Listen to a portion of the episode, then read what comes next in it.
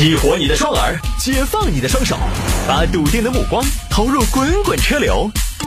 给我一个槽点，我可以吐槽整个地球仪。微言大义，换种方式纵横网络江湖。欢迎各位来到今天的微言大义，要继续跟您分享网络上一些热门的有意思的小新闻。好了，有听众朋友说，摆一下男子超速被查，亮出了地球通行证。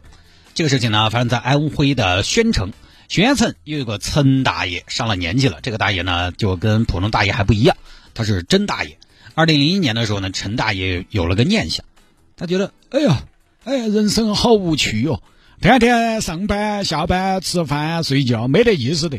我要去环游世界，呼唤和平。二零零一年年底，陈大爷就开始着手自己的环球之旅，开摩托车到处跑。到二零一七年十二月，陈大爷已经周游了全世界一百零三个国家。这个是个真大爷啊！你看人家这个简历，写出来比很多朋友都风光啊，更亮眼。前段时间呢，这个大爷开车在安徽宣城超速了，被交警拦下来。前面那个摩托车靠边，靠边，靠边！哪个嘛？哦，交警是，做啥子嘛？下来，下来，下来，赶紧的！做啥子嘛？不做啥子，您超速了，大爷。超速了，超速做啥子嘛？超速，超速很了不起吗？您倒是问起我来了，大爷，超速很了不起，这不应该是我问我问你的吗？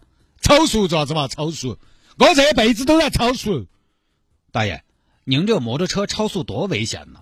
万一出事儿，今天超速，明天就超度，不可能！哎呀，你小伙子，你莫跟我说那些。哎，你晓不晓得我是哪个小伙子？您谁呀？我叫陈良全，哦，哦，谢大爷，陈大爷，哎呀，你打听一下嘛，在宣城这个地方我还有点名气的嘛。大爷，这跟您有没有名气没关系，我拦你只关心你有没有违章违法，我不找你签名的，做啥子嘛？抄学抄学，你光说我抄学，你有没得证据嘛？大爷，您这样，您把驾驶证给我们看看。干嘛驾驶证？哎呀，我们这齐全的很，规规矩矩的。你说我无证驾驶说，我跟你说，小伙子，你打听一下，开摩托车那我是世界级的。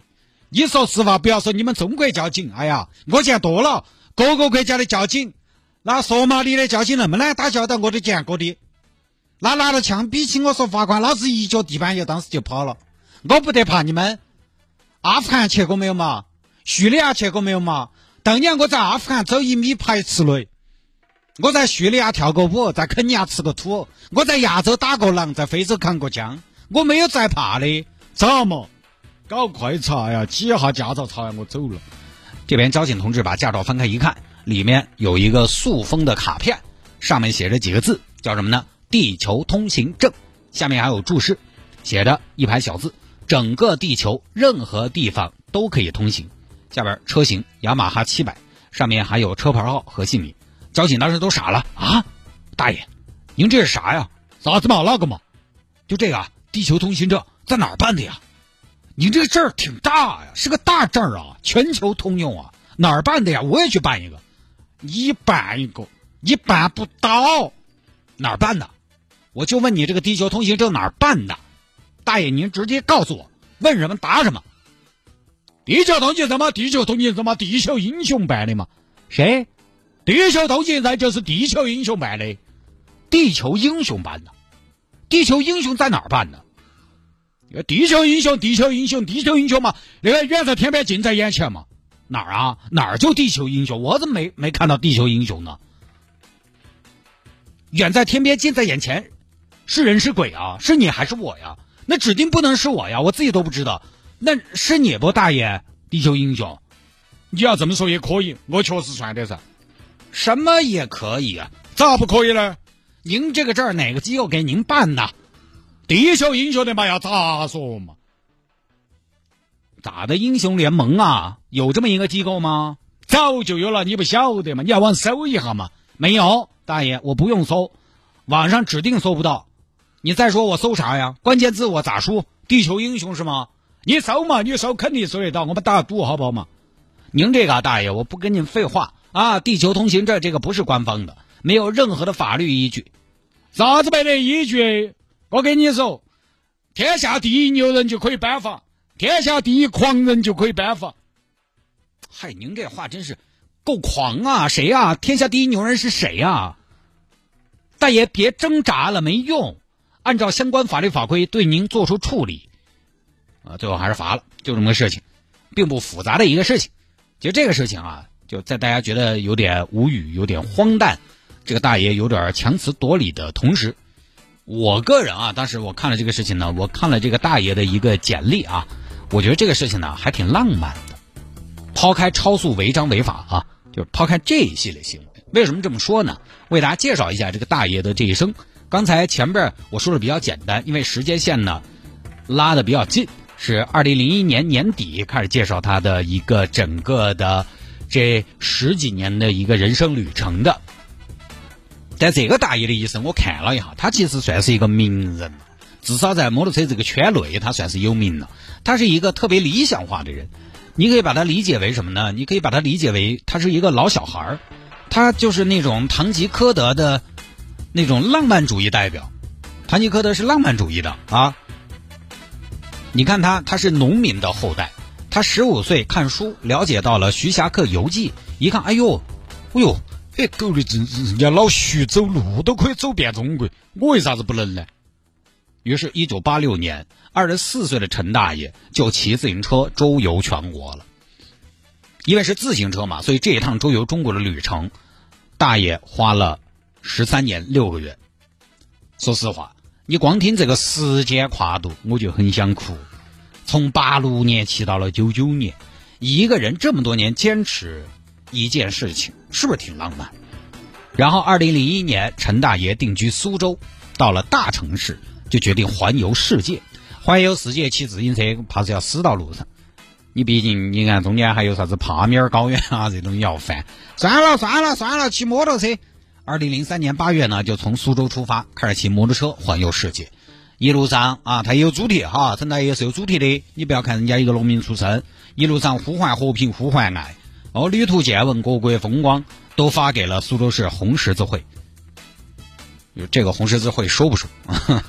要这干嘛？然后二零零四年四月到达阿曼，当时呢车子又报废了，回去了。二零零四年八月，雅马哈公司这边跟他谈好。对方呢提供雅马哈七五零，供陈大爷环游世界，而且是定制的。七五零就是相当于呃七百五十 cc，相当于零点七五的排量的车。摩托车来说大排量，反正到哪儿也都够用。这么多年来一路反正都在跑，而且他还写诗，但是他本人其实在文化水平方面不高。所以有句话嘛，虽然多鸡汤的，但是放在陈大爷这儿，我觉得合适。愿你出走半生，归来仍是少年。他是他没什么文化，甚至有点轻狂，但你没发现吗？人家确实不在我们的这个体系当中。包括他在被交警拦下来之后说的那些话，他振振有词，这是地球英雄般的，天下第一牛人就可以搬。这个在我们其他成年人看起来有毛病吧？但其实他这句话跟他一生的选择是匹配的。他一旦不狂了，他就做不出来现在这样的事情；他一旦不爱幻想了，他也不会一次又一次的出发了。他就跟我们这种就是朝九晚五上班没什么区别了。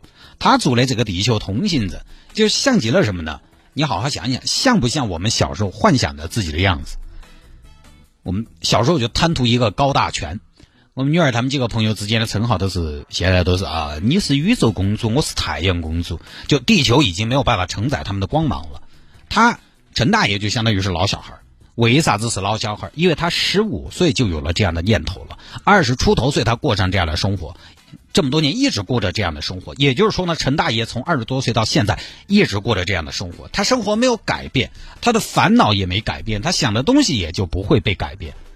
所以他一直就，虽然他年纪大了，他的身体也变化了，也慢慢的变得老迈了、无力了。